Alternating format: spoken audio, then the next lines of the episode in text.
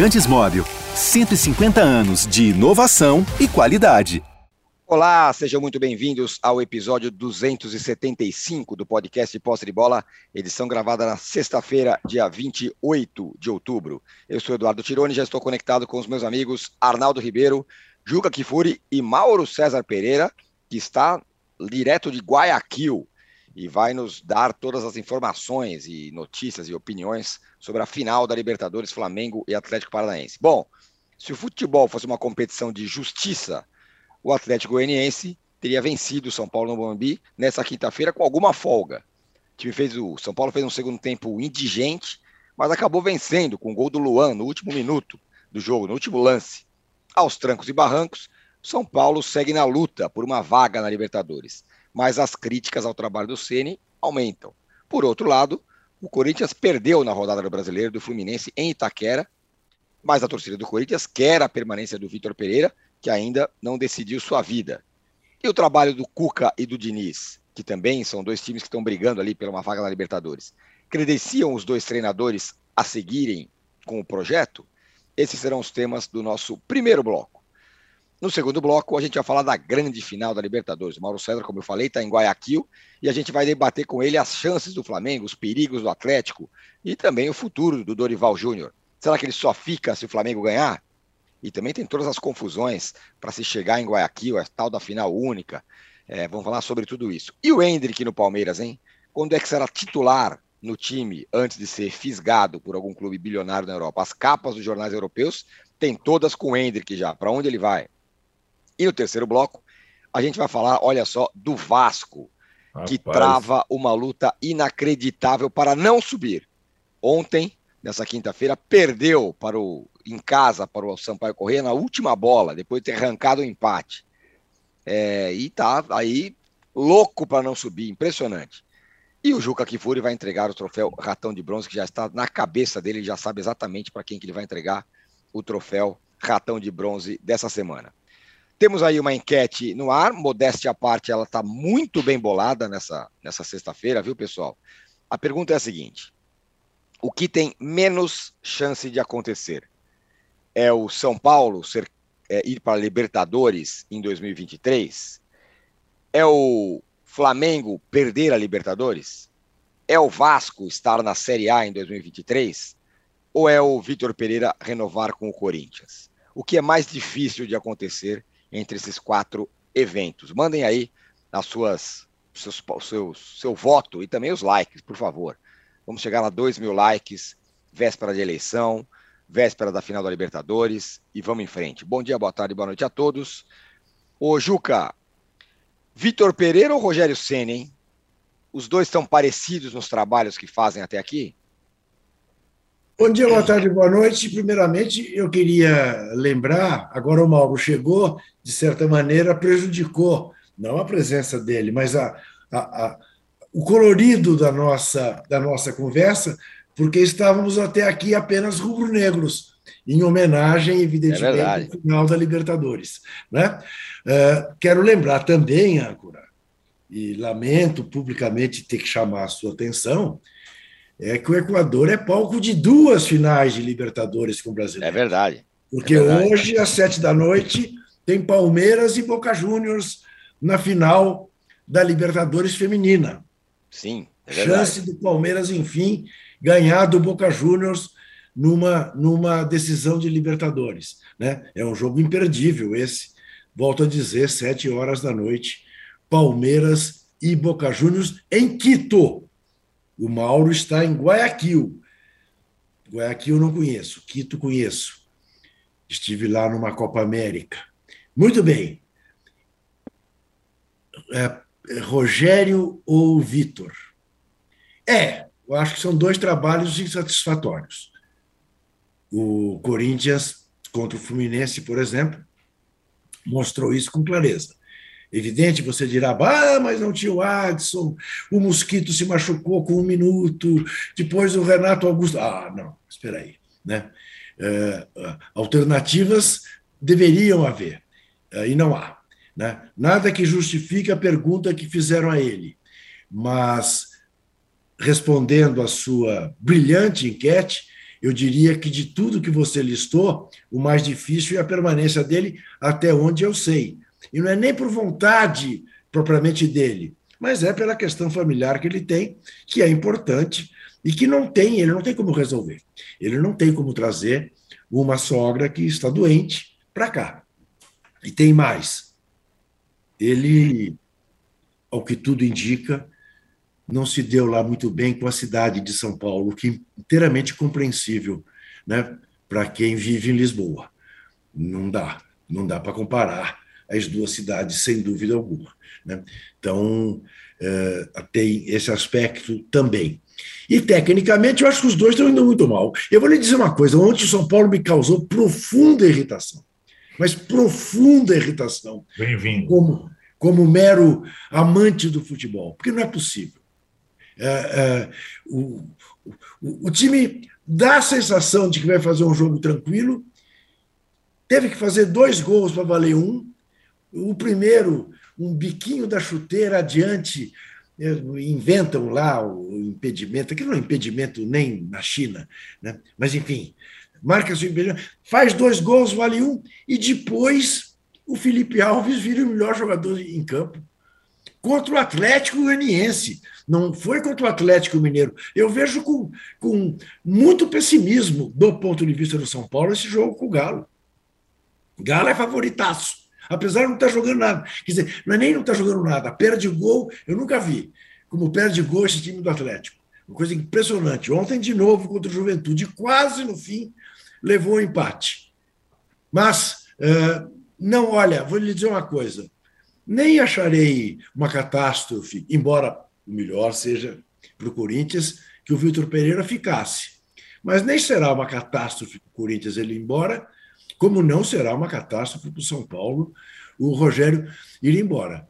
Eu tenho, assim, a, a, a nítida sensação de que a relação a relação, a relação perdeu, perdeu o glamour, perdeu é, a vivacidade, dá uma coisa nhenhenhen.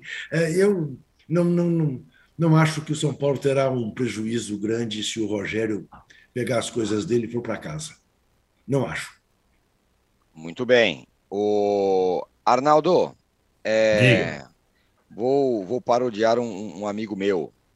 Três pontos. É. Sempre. É. É, três pontos, é. pô. São Paulo jogou mal, jogou mal e fez três pontos. Tá no G8. Quatro três... jogos sem perder. Tá falando do São Paulo? Três pontos sempre. Três Sim. pontos na verdade, são nove pontos. Né? São Paulo tinha três que fazer pontos, nove... três zagueiros, três tudo. É, não, quando, quando abandona três zagueiros, dá no que dá, né? O segundo tempo. É, três pontos, três zagueiros. É, na verdade, são nove, né? São nove obrigatórios. São Paulo fez os nove, não jogou bem, é, talvez em nenhuma dessas partidas. Aliás, nas últimas dez só perdeu uma no brasileiro e por isso está em oitavo lugar com chance de ir para Libertadores. Antes de falar especificamente do São Paulo, sobre a sua pergunta ao Juca, é, eu acho que essa comparação entre Vitor Pereira e Rogério, os trabalhos, ou São Paulo e Corinthians, ela é super pertinente porque é, são clubes num estágio muito parecido. Né? São clubes que estão abaixo do rival Palmeiras no estadual, longe do Flamengo no terreno nacional, embora o Corinthians tenha feito um jogo, uma final super parelha com o Flamengo e perdido só nos pênaltis. São clubes que gastam mais do que podem, são clubes que formaram elencos para ir além do que foram. Essa é, essa é a questão. E os treinadores têm responsabilidade nisso, no aproveitamento, para mim, abaixo do esperado do elenco. É claro que a responsabilidade do Rogério é maior, porque ele já estava desde o ano passado. E, e ele conhece o São Paulo todo. O Vitor Pereira não conhece nem a cidade de São Paulo. Não vou, não vou falar que não conhece São Paulo às vésperas de eleição, mas o Vitor Pereira não conhece São Paulo, está conhecendo São Paulo. O Rogério você conhece, né?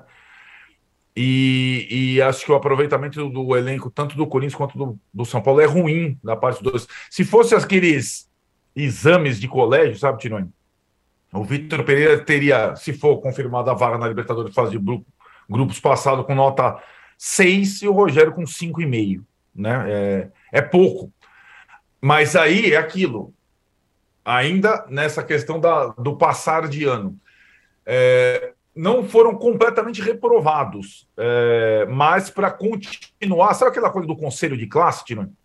Senta lá, galera, ah, para você continuar e passar de ano, você tem que tomar algumas atitudes, senão a sua nota não é suficiente. E acho que para os dois seria isso. É, tem um caso, são casos diferentes. O Vitor Pereira é um problema pessoal que é, talvez impeça a continuidade dele, mesmo com a vontade que ele tenha de ficar. E acho que o Corinthians também, lidando com essa coisa, convoca uma coletiva pós-jogo contra o Fluminense, com presidente, as secas e tudo mais, para dizer que estão tentando renovar. Então não tinha nem o anúncio da permanência, nem o anúncio da saída. Não entendi, sinceramente, e não se falou do jogo. E aquela coletiva foi desastrosa, pergunta péssima do repórter. O Vitor Pereira teve que é, é, ser muito educado para não sair do prumo. No caso do São Paulo. É, Arnaldo, deixa eu só fazer uma correção. Eu falei aqui que ele mora em Lisboa, ele mora numa cidadezinha chamada Espinho, à beira-mar, perto da cidade do Porto. Me corrige aqui, Rafael Bellatini, direto de Portugal. Espinho, Boa. exato. Espinho também, espinhosa é a relação.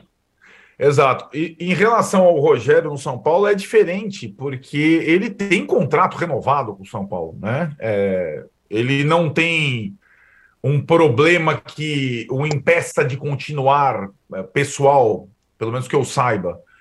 É uma questão de, de a, a, a possível saída dele é muito mais de uma, é, de uma de um discurso que começou a ser construído por ele desde a final de corda do que propriamente de uma atitude da diretoria ou da torcida e tudo mais, mesmo que tenha muita gente satisfeita com o trabalho dele. Então, são, são para mim, são, são dois treinadores que ficaram muito aquém da expectativa na temporada, independentemente de classificação para Libertadores, que para o Corinthians é, é, só favas contadas, o São Paulo ainda tem que gramar para caramba nas quatro partidas que faltam. É, e, e, acho que na escassez de técnicos, na, na, na, se você pegar a história dos principais clubes brasileiros nos últimos tempos, como eles escolheram seus técnicos e como os trabalhos foram completamente aleatórios, alguns de muito sucesso, outros de muito fracasso, você chega à conclusão que trocar não é exatamente a melhor opção quando tem uma nota 6 ou 5,5. Mas tem que passar pelo conselho de classe. E o conselho de classe é, um, é, é se alguém entendesse de futebol nos dois clubes, isso é difícil, no Corinthians e no São Paulo, é, é, discutir a temporada que passou e a temporada seguinte com Vitor Pereira e Rogério Senna porque foi muito aquém, é, muito, muita intervenção. É, a distinção entre os dois, se fosse pegar uma frase, eu diria que o, o Rogério é, escala normalmente bem e mexe normalmente muito mal, e o Vitor Pereira escala mal normalmente e mexe melhor que o Rogério. Então, são incompletos os trabalhos, né?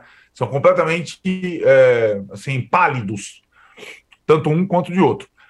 É, a diferença é que o, o time do Corinthians já está no lugar onde minimamente se imaginava quando formou esse elenco, na zona da Libertadores. O São Paulo ainda não. Tem quatro jogos e para ficar entre os oito, entre os seis, porque hoje já tem uma possibilidade de ficar entre os seis, né? matematicamente falando.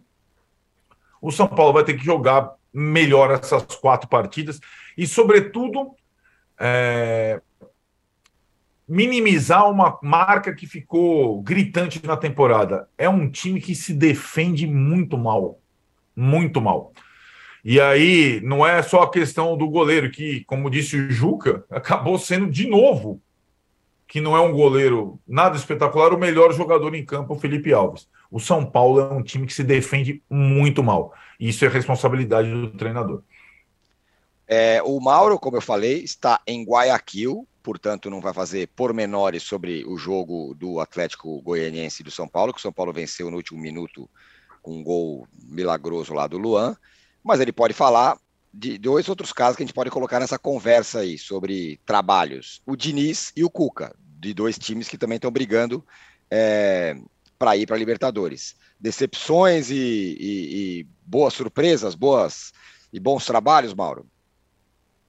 Eu acho que o trabalho do Diniz seja decepcionante, não. Acho que é um trabalho até muito mais elogiável. Pode ter um escorregão aqui ou ali, mas eu acredito que o Fluminense não estaria na situação que está se não tivesse o trabalho do Fernando Diniz.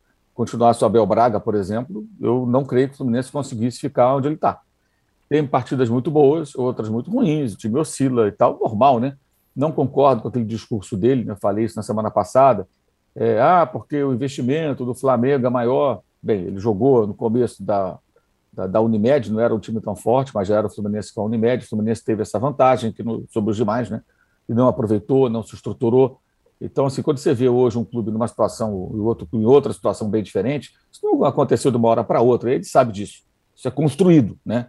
Você não aproveita de repente oportunidades, ou você vive além das suas condições e um dia a tal da conta chega. O Fluminense ainda paga essa conta, embora venha tentando aí aos poucos e conseguindo é, incorporar mais seu elenco, ajustar, é, arrumar a casa.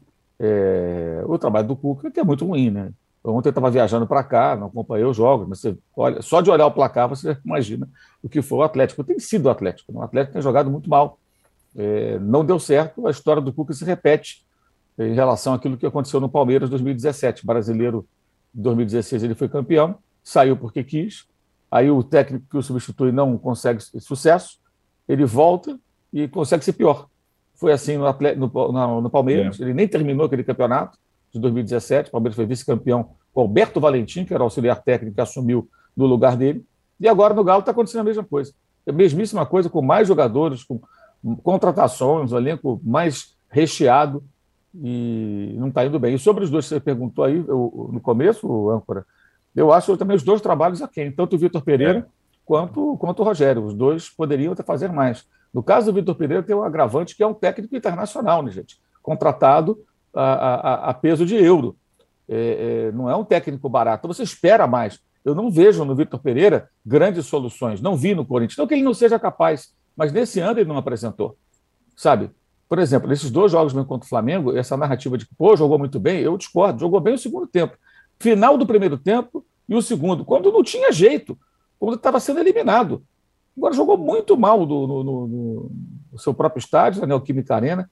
O goleiro do Flamengo não trabalhou dos dois jogos. Que diabo de atuação fantástica é essa que o goleiro adversário não faz uma defesa difícil? E que você tem duas claras chances de gol, uma do bate-rebate, converte, e uma que o seu Roger Guedes perdeu debaixo da trave. Só. Dois jogos. Essa é a atuação sensacional, épica, da narrativa é, é, corintiana do, do, mundo paralelo aí, que a gente vê aí de alguns colegas? Não. Eu acho que é pouco ainda, bem pouco. E teve os jogos do Boca Juniors, em casa, que foram fracos. Contra o Palmeiras tinha que vencer, perdeu com um gol contra, mas também não fez nada demais, né? Era ligeiramente superior ao Palmeiras, que estava muito satisfeito com 0 a 0 E aí o Duqueiroz fez um gol contra. Contra o Flamengo do jogo do Rodinei, do gol contra do Rodinei, o Flamengo cheio de reservas, um moleque de 17, 18 anos no meio-campo, também fez o gol, ficou se defendendo. Assim, eu vejo no trabalho do Vitor Pereira muitas semelhanças com trabalhos de técnicos aqui do Brasil, nessa temporada. Então, assim, não acho que ele foi um diferencial. E o Ceni, eu acho que, já falei aqui, me parece que ele tem uma dificuldade é, de, não é de raciocinar, mas de, de fazer as coisas da maneira que ele poderia, pela questão dessa relação visceral dele com o São Paulo. Então tem que ser tudo, tem que ganhar e sofre junto e entra na coletiva, parece estar deprimido. Isso acho que atrapalha também. Claro, não é uma defesa, é uma constatação. Eu vejo dessa forma. Então acho que também deixa a desejar, até porque os dois tiveram oportunidade de títulos e perderam. Os dois hum. perderam. Né? Foram a finais e perderam.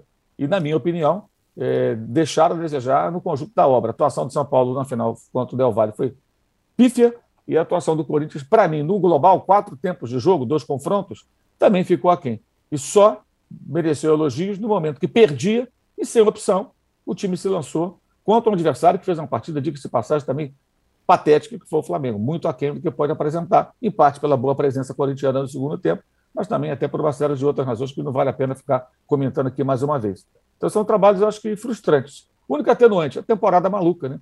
A temporada é completamente maluca, essa de 2022, é, com, com muitos jogos. Ah, mas o Palmeiras está bem no brasileiro, é, mas foi eliminado de duas competições de mata-mata, né? Então a temporada já não, não, atinge. Se o Palmeiras tivesse como Atlético Mineiro no ano passado, na, fosse até a semifinal da Libertadores e, e tivesse na Copa do Brasil também, talvez tivesse deixado alguns pontos pelo caminho porque ia ser muito difícil conciliar. É só lembrar que o Red Bull Bragantino, que faz uma temporada horrorosa em relação àquilo que se esperava do Red Bull, pelo que fez no ano passado, por exemplo, no ano retrasado, é, só não venceu o Palmeiras que o goleiro do Red Bull fez um gol contra. E aquilo aconteceu quando? justamente quando o Palmeiras estava poupando jogadores porque tinha jogo da Libertadores contra o Atlético se aproximando.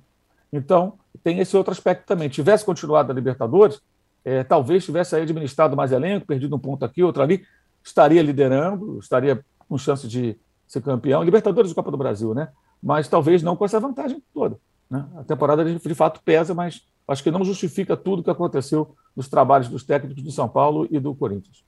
Ô, Juca, olha essa mensagem aqui do, do, do Javan Pires. Ele fala o seguinte: com 10 jogadores com salários na casa do milhão e os resultados obtidos no ano, essa vontade de ficar com o Vitor Pereira não seria efeito do Abel é, no Corinthians, do Abel Ferreira, o trabalho que ele faz no Palmeiras?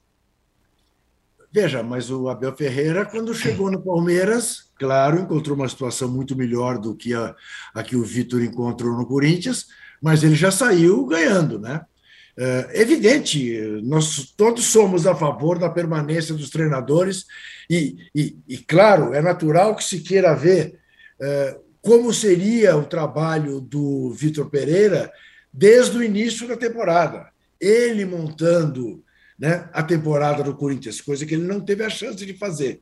É, ele me parece competente, mas, por enquanto, a sensação que ele me dá, já dei esse exemplo aqui, é de alguns antigos diretores de cinema brasileiro.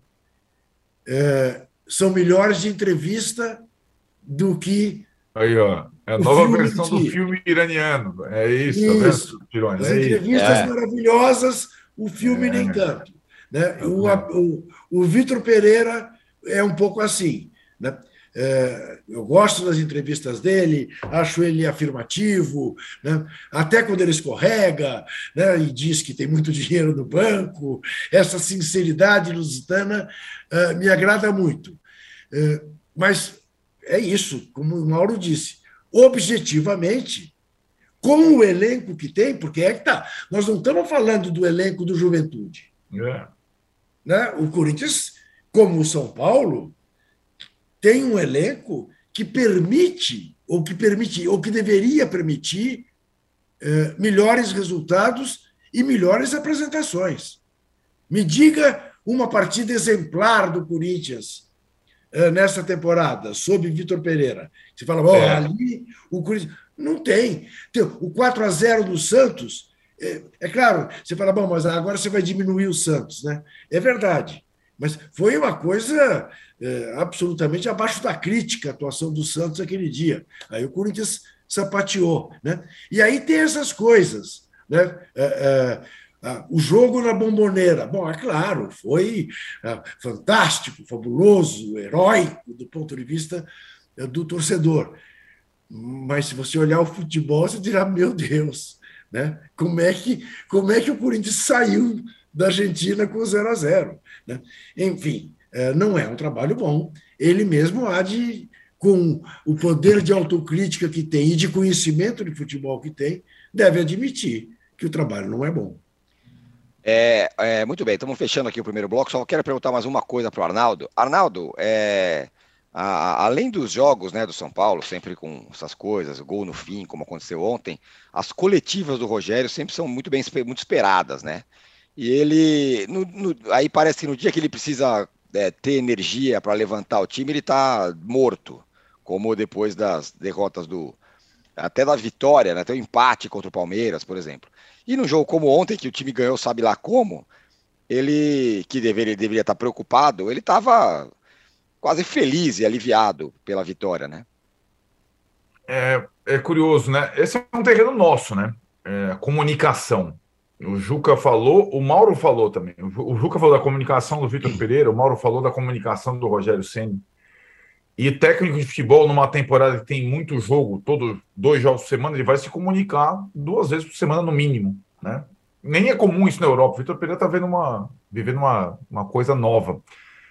É, a, eu acho que é, o, a boa vontade geral que existe em relação ao Vitor Pereira, em relação à má vontade que existe normalmente em relação ao Rogério, é muito por conta da questão da comunicação dos dois. É, é um, um, mais carismático, é, mais visceral, e o outro, de fato, é, é, que tem uma, uma, uma dificuldade imensa em lidar com adversidades e o que é mais chocante, com vitórias também, com, com sucesso. Isso é, o Rogério é um cara complexo. Se você observar ontem o que aconteceu, o jogo que enfureceu o jogo que Fúria, eu não vou nem falar com as minhas reações ao jogo de ontem. Nem as, as minhas filhas podem falar por mim.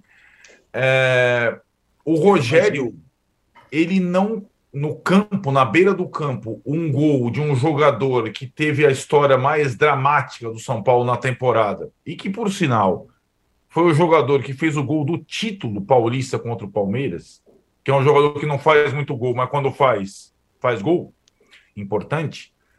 A catarse que foi para aqueles 15 mil que foram ao estádio e para os companheiros do Luan, o Rogério não reagiu na beira do campo. Ele não comemorou o gol. E, e, acho que não é por maldade ou por insensibilidade. O cara, o cara tava lá anestesiado na, na, na beira do campo. E os caras, todo mundo sem camisa. Então tem uma, uma questão aí, talvez, como o Mauro falou, que é muito mais de divã do que propriamente e de comunicação, sim, do que propriamente de capacidade. Essa mistura, né, em relação à a, a história dele no São Paulo e tudo mais. E acho que essas entrevistas, Tironi, elas. É, é, a entrevista, várias entrevistas importantes do Rogério na temporada determinaram os meses seguintes do São Paulo. Essa busca pela vaga na Libertadores parece ser uma coisa muito mais de poucos torcedores do que propriamente dele ou dos jogadores. Ele, ele fala da não cicatrização da tragédia de Corbett, da questão do Allianz Parque, como não se como se a vitória, o único remédio para tragédias no futebol fossem vitórias, vitórias, vitórias, vitórias. E se você não vai cicatrizar, você vai botar lá um band-aidzinho e vai melhorar. E o Rogério não consegue virar página, é uma coisa impressionante. Essa falta de mobilização da direção do São Paulo, passando pelo Rogério, para o único objetivo palpável no ano, que é o mesmo objetivo do Internacional, do Fluminense, do Corinthians, do Atlético Mineiro, do Atlético Paranaense. Esse só tem, só tem no brasileiro, só tem isso para fazer. Eles não vão ganhar a porra do campeonato, né? Então, e o São Paulo tem condição matemática agora, agora precisa ter uma mobilização, é, sobretudo do principal nome do São Paulo nessa temporada, que é o Rogério Senna. E, e, e, de fato o discurso é muito é, sei lá, distante do que, do, do que seria o ideal né, para quem comanda. É, é uma coisa é, de fato complexa, que acho que é uma situação que, para treinador, e hoje ele é o treinador de uma das principais equipes do país, ele tem que lidar com isso. É, ele vai ter que lidar com isso e melhorar isso. É, é, não é, ah, como é que ele vai mudar depois de velho? Todo mundo fala isso, né? Eu tô, eu tô com 50 anos, eu mudo. Tirando, acho que eu não mudei porra nenhuma, mas eu mudo. É, dá para mudar. O Rogério tem a minha idade, dá para mudar. A minha comunicação não tá mais. Olha lá, tô falando palavrão, então minha comunicação tá mudando, não tá? Não, você ficou mais mal educado, é, é apenas isso. Você porra ficou nenhuma. mal educado. Não. Você, não, você não. disfarçava uma educação que você não tem. Não, é, o Mauro que é tá rindo, não, o Mauro conhece, a minha comunicação é essa aqui, ó. É isso, é isso. Não, não, não. Ainda bem então, que minhas lá. netas, ainda bem que minhas netas estão na escola, não estão vendo esse não espetáculo de um é, jornalista é, nove e meia da manhã falando palavrão. É Eu estou intimidado. Entendeu? Mas, Rogério, Rogério, às vezes um palavrão cai bem. É. Dá uma aliviada. Muito bem, sem palavrões, a gente vai fechar aqui o primeiro bloco, porque no segundo bloco vamos falar, claro, da final da é, Copa Libertadores. É impressionante. Flamengo e Atlético Paranaense. É impressionante. É... Mauro César, eu vou lhe contar uma coisa.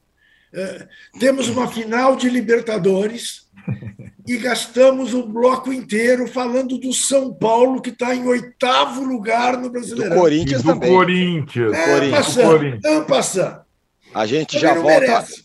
E o Alisson fala aqui, ó, a gente já volta, ele tá ansioso pelo segundo bloco, porque ele fala: Flamengo campeão da Libertadores, igual, passaram o domingo comendo churrasco e tomando cerveja sem medo de ser feliz. Ele... Isso já é propaganda eleitoral, hein? Subliminar. A gente volta no não, segundo não. já já para falar de Flamengo e o Mauro está em Guayaquil com as novidades. Já voltamos. Há mais de 150 anos, os lubrificantes Móbil acompanham a evolução dos motores, trazendo tecnologia e inovação para veículos de todo o mundo. Uma tradição que se renova a cada dia, garantindo a liderança no desenvolvimento de produtos de alta performance. Conheça a tecnologia móvel para o seu motor durar mais. Se tem movimento, tem móvel.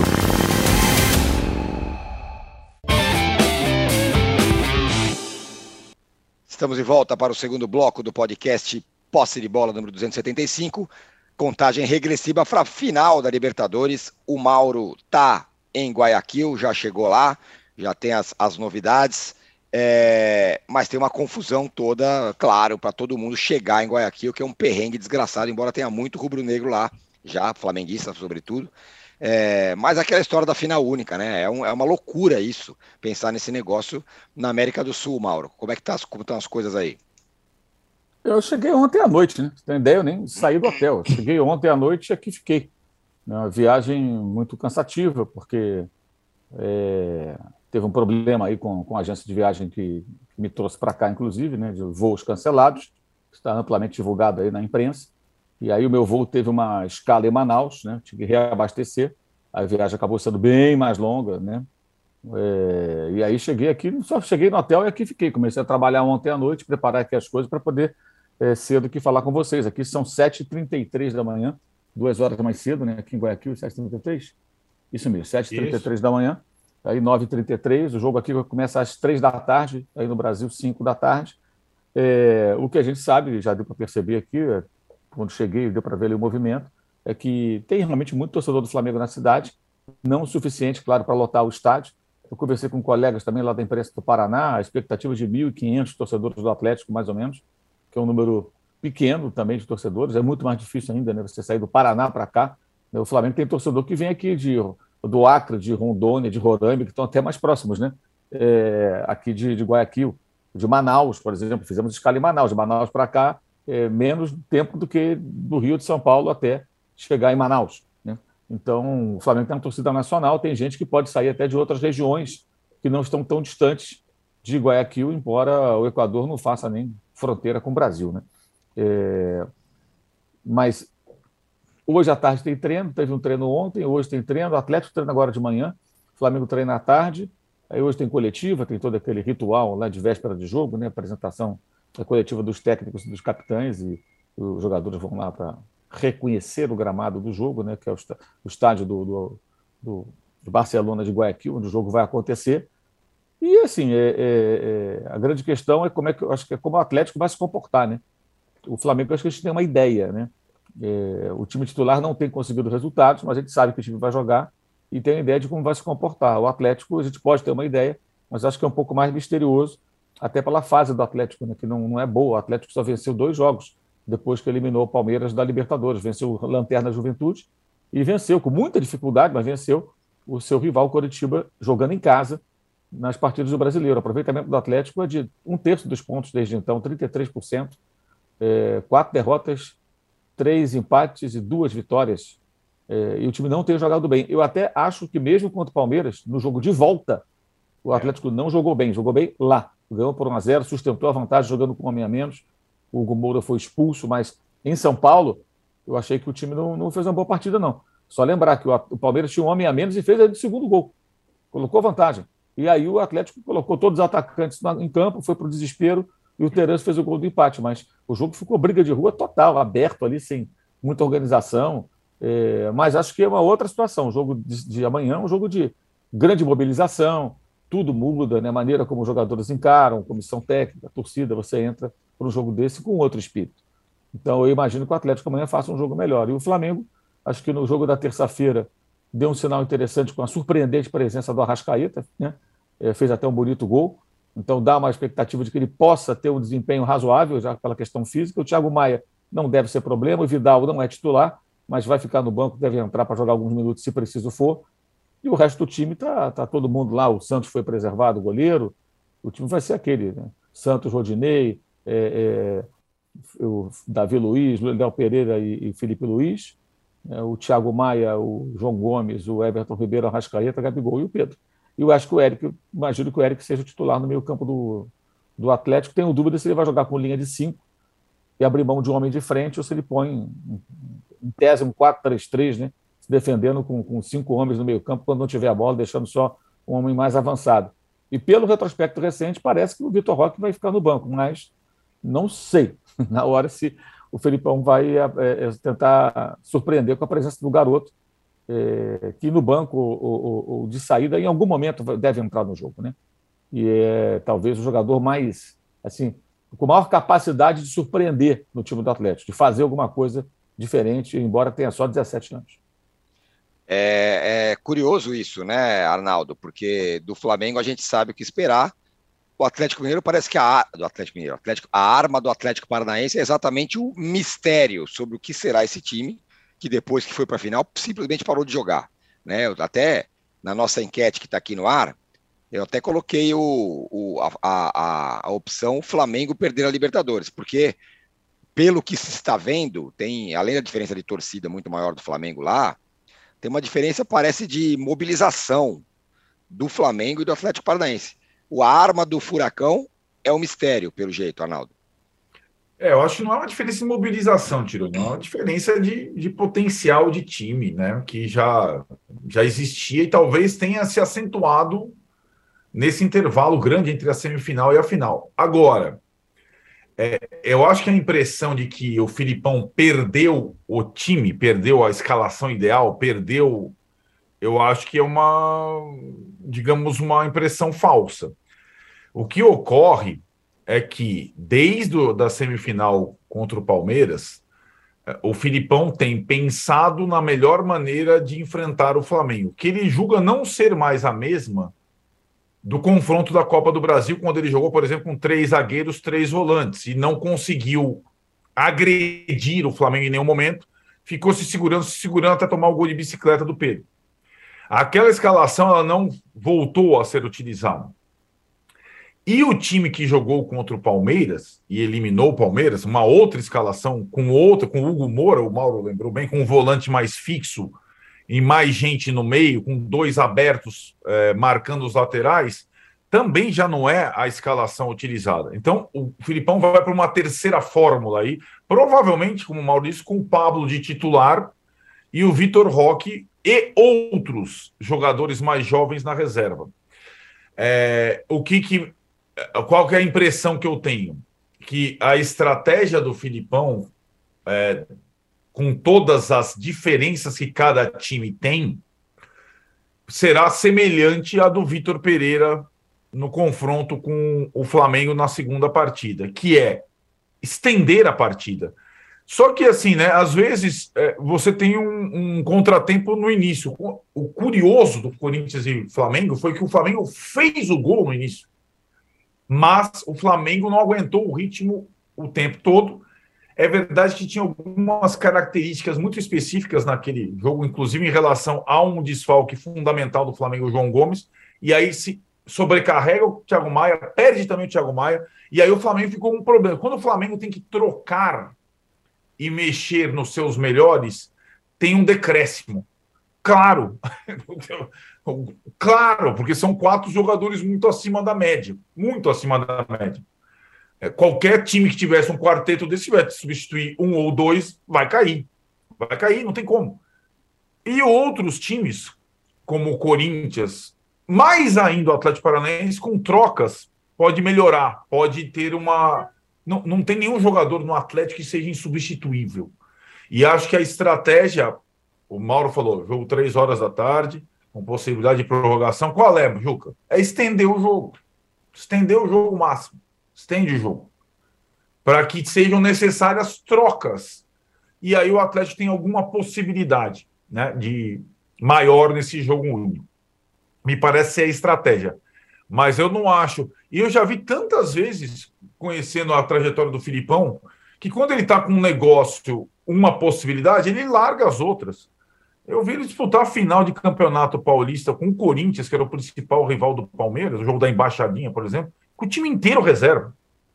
inteiro reserva para jogar a final da Libertadores contra o Corinthians. Não, não é contra o, né, o qualquer time, qualquer adversário. Então, é, não, não, vou repetir a frase do Abel, é, que os caras falam. Ele tem um plano, mas é óbvio que ele tem um plano para um jogo. Ele não está perdido. Isso ele não está. Agora, que as chances são diminutas, são. O Flamengo é muito mais time. Isso não tem o que discutir. Juca, e aí? É...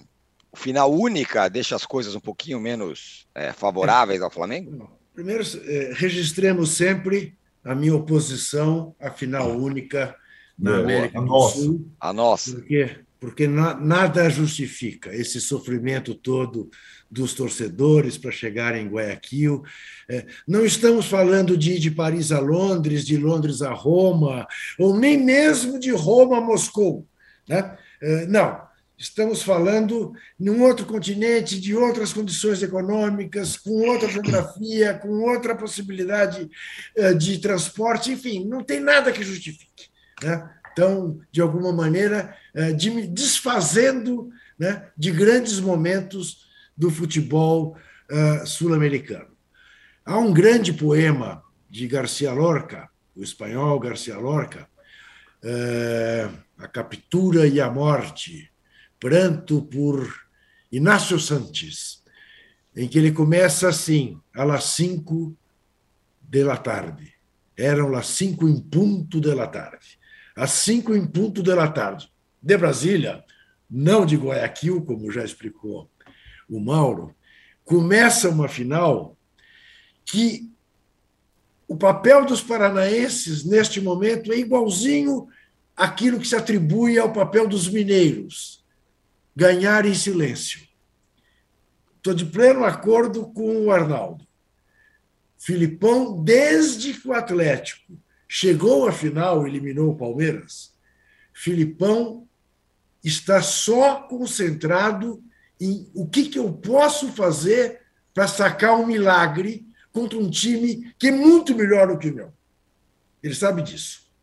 E ele não tem nem sequer alguém com alegria nas pernas para tentar surpreender. Né? É, em condições normais de temperatura e pressão, não tem prorrogação, não tem coisa alguma. O Flamengo é, encaçapa o Atlético Paranaense nesse sábado. Agora, estamos falando de futebol e estamos falando de um cara que tem toda a experiência que o Filipão tem, lembremos, já foi campeão pelo Grêmio e pelo Palmeiras, na Libertadores, será o primeiro a ser campeão em três times, se vier a ser campeão. Né? É, e é muito mais. Te, garanto que ele está muito mais tranquilo que o Dorival Júnior. Que ele está dormindo muito melhor que o Dorival Júnior. Dorival Júnior está diante da grande conquista da vida dele.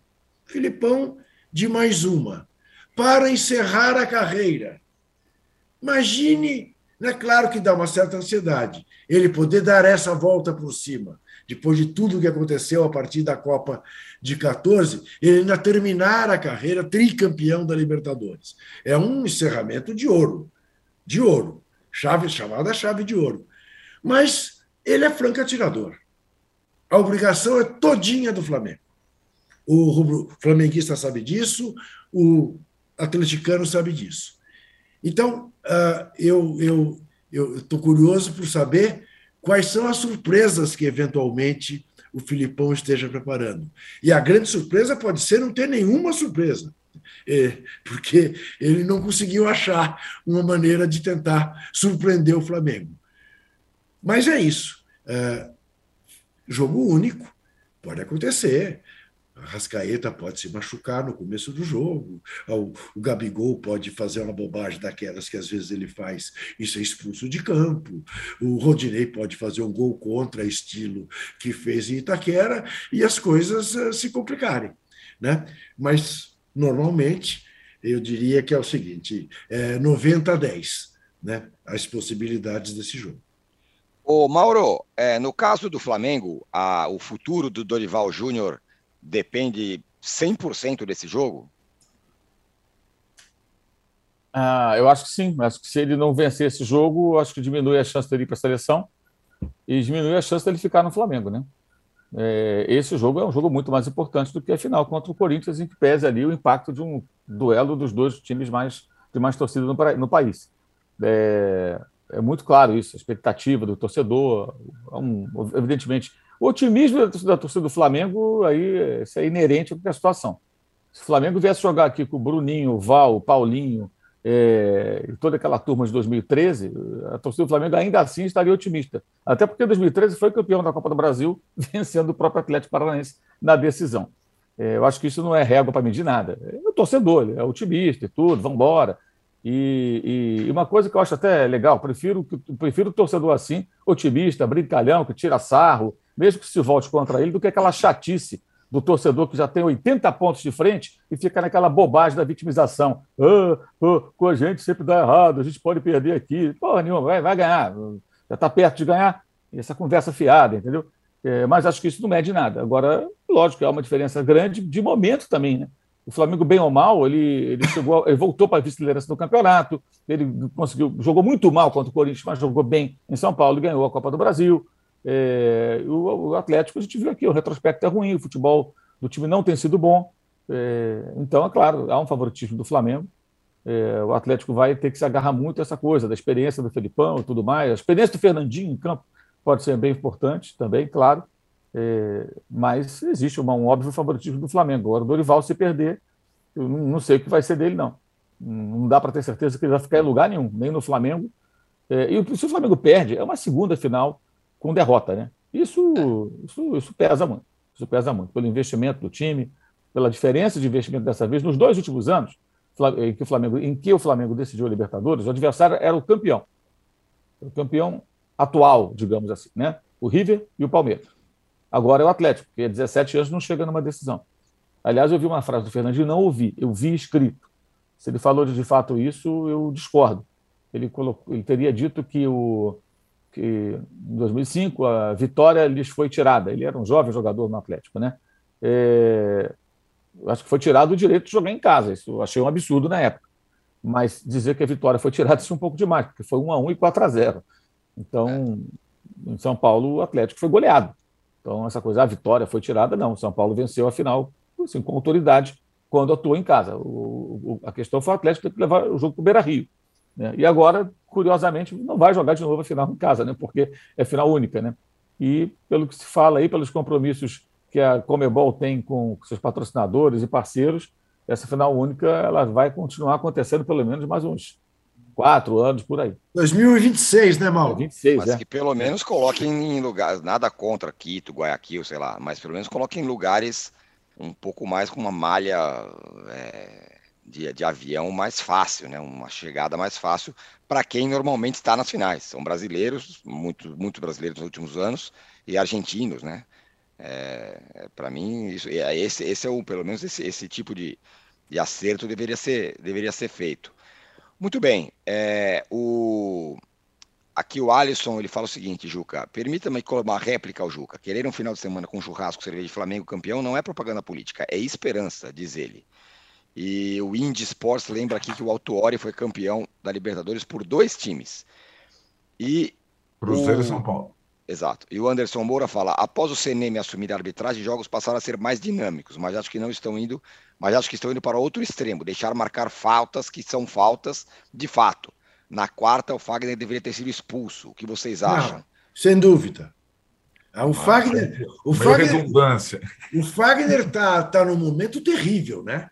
É. Porque bateu o pênalti no travessão contra o Flamengo, a bola desvia nele no primeiro gol do Cano, né? É nele que é ele que permite o gol e ele só está dando pontapé.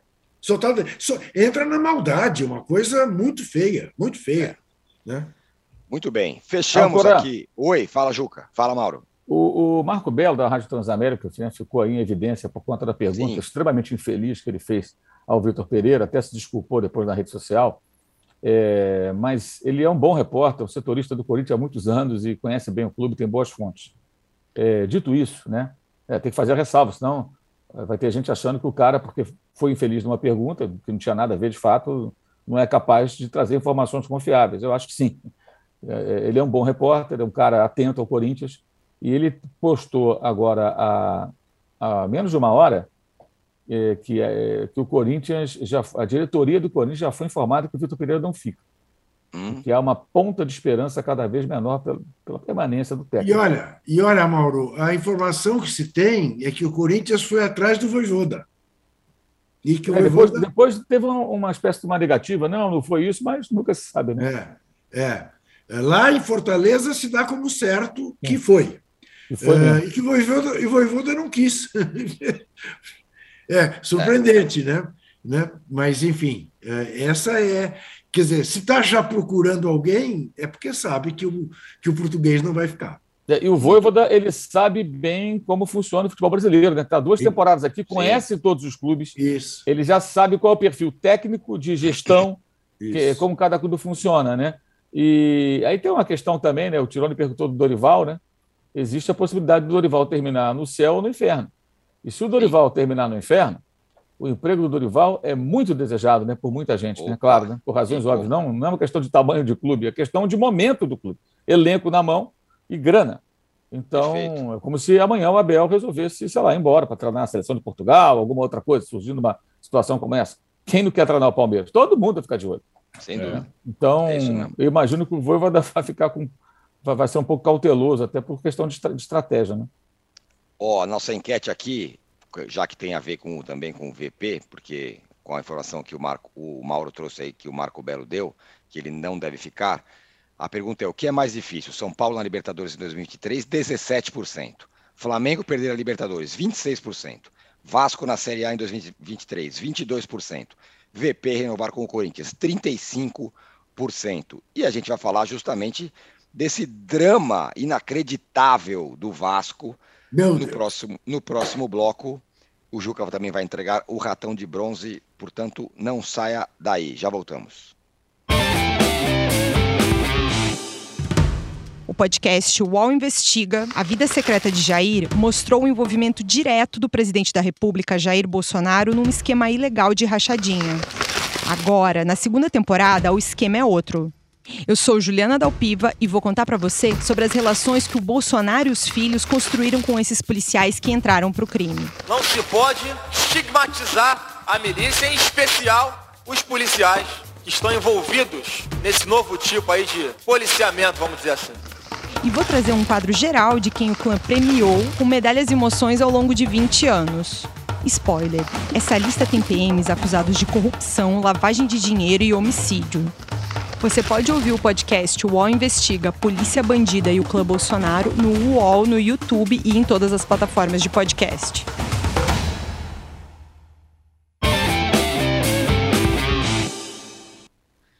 Muito bem, estamos de volta. Ai, e, Juca, não se pode. Tipo de, esse novo tipo de policiamento, é isso. digamos assim. Isso é muito bom, né? É muito bom. Isso é muito bom. Olha, toda vez que eu ouço, ouço isso, eu fico rindo aqui por dentro. É, Cara, que coisa esse, engraçada. Esse é, é muito bom. Eu diria, eu diria assim. que, esse, que esse novo tipo de policiamento, digamos assim, pode ter sido responsável pela derrota do Tarcísio aqui em São Paulo. Né? É. Porque esse novo tipo de policiamento, digamos assim, fez o que fez em Paraisópolis. Né? E está o maior rebu, porque houve ali uma execução pura e simples, né? que ontem no debate o Tarcísio não soube explicar, né? e tentou passar um pano e, e, e na verdade, acobertou um crime. É, Enfim, é. esse novo tipo de policiamento. É isso. Ra racha, racha, de carro na rua. Não se pode estigmatizar esse novo tipo de esporte a motor, não é verdade? Isso, é isso. É, exatamente. Olha aqui. Ô, Juca, entregue o é. ratão de bronze, por favor. Aliás, antes de, de você entregar o ratão de bronze. Bom, pode, pode entregar, pode entregar. Não, o ratão de bronze tem tudo a ver com o nosso próximo assunto. Eu já aproveito e emendo.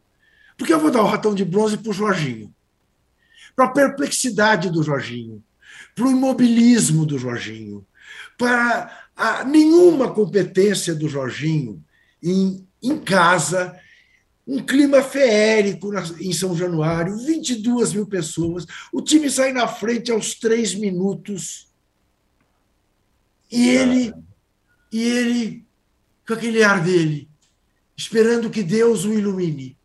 E tem dias que Deus está preocupado com outras coisas, não com o time dele. Entendeu? E aí a única explicação que resta a ele é dizer: Deus quis assim.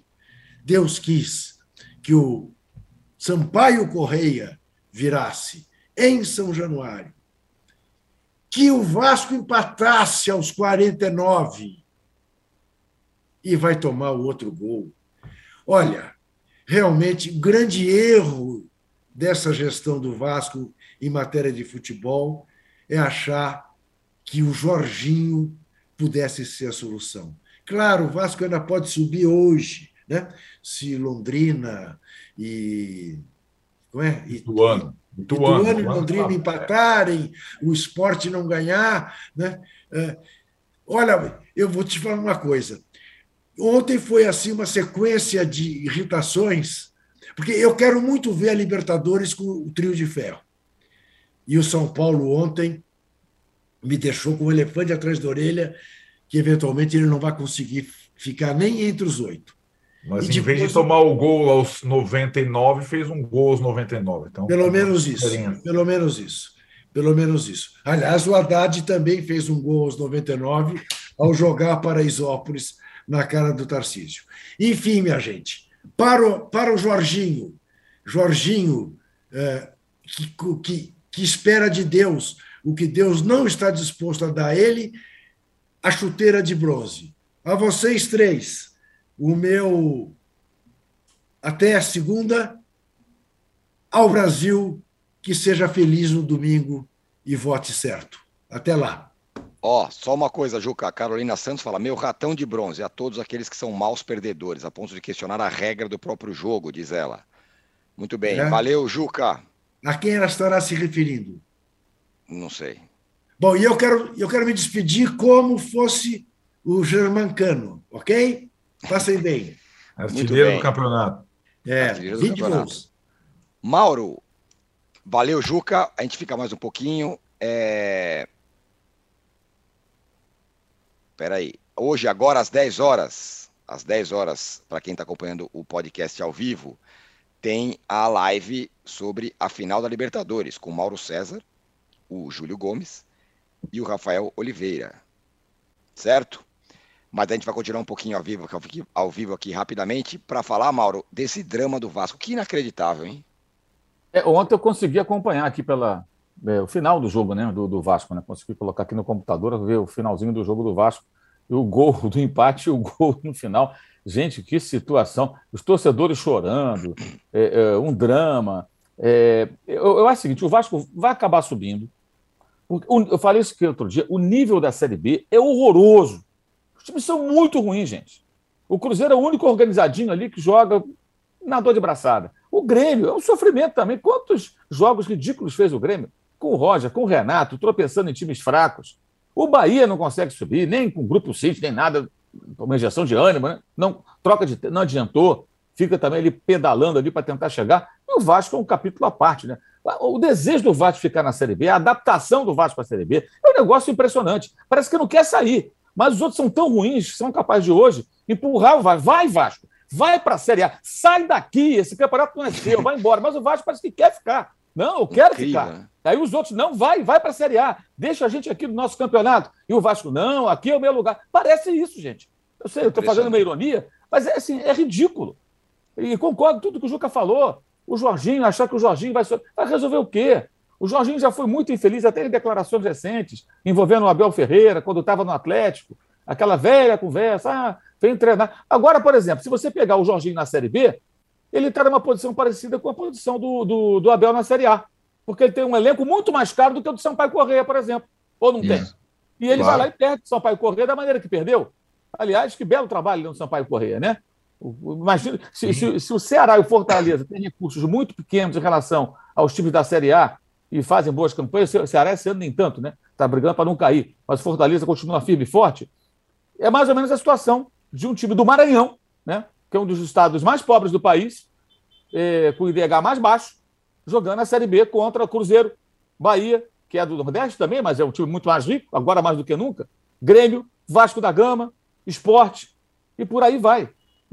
Então, vai subir porque os outros querem que o Vasco suba. Mas, na realidade, o Vasco faz tudo para ficar. Não será fácil a construção desse time, o torcedor vascaíno não pode se iludir. Agora chegou um parceiro aqui, tudo vai mudar. tem que ver qual o tamanho do apetite dos caras, quantas contratações, quem vai ser o técnico, vai ter um diretor esportivo, cara bom.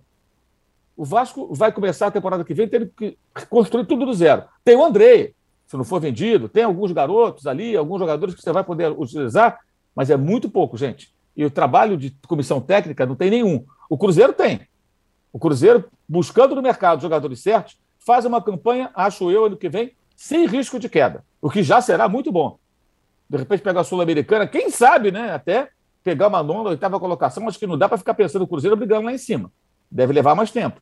Mas tem um alicerce, tem um caminho percorrido. O Vasco não tem nada. O Vasco só tem a esperança interminável de sua sofrida torcida. É impressionante. É a torcida disparada do, do, entre os grandes que mais sofre nos últimos anos. São Paulino fala: ah, não, nós sofremos. Cara, o Vascaíno é um herói, de ainda tá lá e empurrando o time. É o que tem o Vasco hoje, Arnaldo. E aí, só para finalizar, rapidamente, é, é a tal história da SAF, né? A galera acha que a SAF vai chegar e o time vai virar o Manchester City. É, imagina o que vai ser o investimento nessa SAF se o Vasco ficar de novo na, na segunda divisão. É, eu também, como Mauro, não acredito que isso aconteça, mas é, hoje é uma conta simples, né? O Ituano é o principal, é a principal ameaça ao Vasco. O Ituano joga nessa noite de sexta-feira com o Londrina.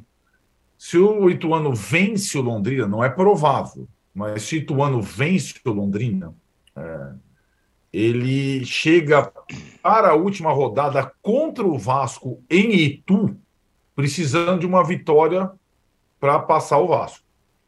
Então o, Ituano joga por duas vitórias para subir, cara. Né? É, depende dele. Depende dele hoje. Não é fácil que ele faça os seis pontos, mas ainda tem esse negócio. Se for a decisão para a última rodada, tem o um confronto direto Ituano e Vasco em Itu. Rapaz, e vai, vai ter Vascaíno aqui em São Paulo, mais do que torcida Ituano, que tem muito pouco. Mas pelo amor de Deus, hein, cara? Rapaz, é, é, é muito drama. É muito drama mesmo.